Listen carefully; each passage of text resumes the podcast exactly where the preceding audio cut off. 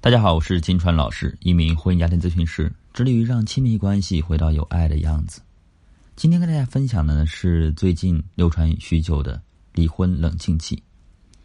最近啊，离婚冷静期已经成为板上钉钉的事情了。中华人民共和国民法典规定啊，自二零一二年一月一日开始啊，民政部将对婚姻登记程序进行调整，离婚程序中将增加冷静期一环。那个时候呢。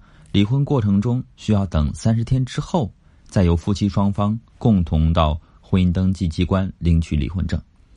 如果你逾期没有领的话，就会视为撤回离婚申请了。这个新规定一出啊，相关的话题立即占据了热搜的第一和第二。但是呢，点开评论一看啊，全是一片骂声。大多数网友啊，觉得此举完全是多此一举。还有人拿婚姻自由说事儿，甚至有人将离婚冷静期视为转移财产、报复伴侣的最后机会。作为婚姻咨询的专业人士啊，我其实对此规定啊是举双手双脚赞成的。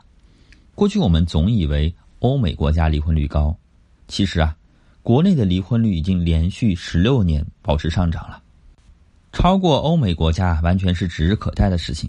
大量的离婚群体已经影响到社会和谐。甚至进一步影响到了经济稳定发展，而且呢，从心理学角度来讲的话，离婚这件事情呢，其实是会遗传的，有一种叫罗森塔尔效应，这也就是我们常说的心理暗示。打个比方说呢，就是对于一名单亲家庭成长的孩子来说，他们在潜意识中可能会认为啊，父母的婚姻不幸福，自己的婚姻中也就很难获得幸福。尤其是面对婚姻问题的时候呢，这类人呐更容易选择放弃。而不是积极的寻求解决的问题的方法。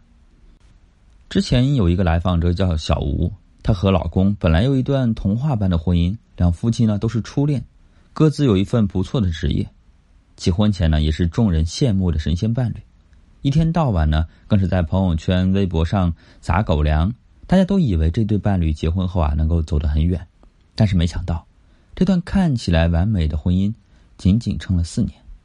离婚的原因也十分简单。疫情期间，两夫妻被困在家中，哪儿也去不了。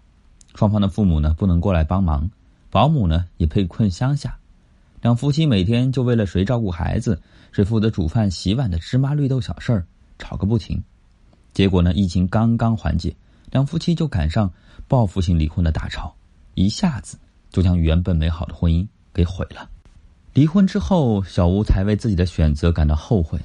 孩子给了自己。小吴又要工作，又要照顾年仅三岁的女儿，每天忙得像陀螺一样，根本没有一时的清闲。更倒霉的是，小吴的公司在疫情后倒闭了，一个单亲妈妈不得不顶着歧视到处找工作。回想起自己当初一时冲动而离婚的决定，小吴觉得自己就是犯贱。类似小吴的例子呢，其实并不少见。很多人在离婚后才发现自己的决定呢如此糊涂，明明婚姻还有挽救的机会。却仅凭一时冲动就轻易葬送了婚姻，等到后悔了，想要挽回的时候呢，又拉不下面子。离婚冷静期多多少少呢，还是能够挽救一部分人的婚姻的。很多人担忧离婚冷静期，无非是有以下几种原因啊。第一个呢，是觉得会影响婚姻自由。其实所谓的自由其实是相对的，结婚可以是两个人的事情，但离婚呢，不可能只是两个人的事情。尤其是夫妻有了孩子之后，如果两个人只关心自己的婚姻自由，又有谁来关心孩子的成长自由呢？这个时候呢，离婚冷静期就可以帮助像小吴这样冲动离婚的朋友，让他们想清楚自己是否有能力独自养育孩子。很多女人以为光凭自己的能力完全可以养育孩子，却忽视了伴侣在精神上、物质上的帮助。第二个担心呢是家暴、财产争议的婚姻。大多数家暴的婚姻呢，并不是一天两天的事情。更何况啊，民政部也专门做了解释：离婚冷静期只适用于协议离婚，对于当事人向法院起诉离婚的，完全不需要离婚冷静期。至于财产如何分割的问题，事实上啊，离婚冷静期也是方便夫妻双方更好的去分割财产。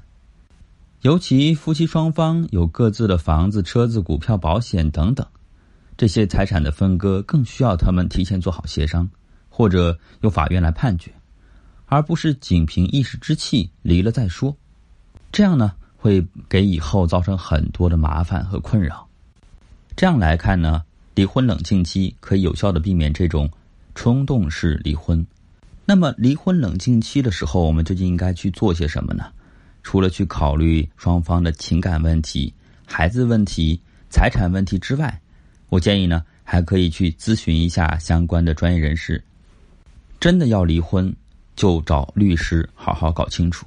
如果还不确定要不要离，可以向专业的婚姻家庭咨询师寻求帮助，让老师帮你分析清楚你现在遇到的状况，以及梳理接下来要走的路。好了，今天的分享就到这里。我是金川老师。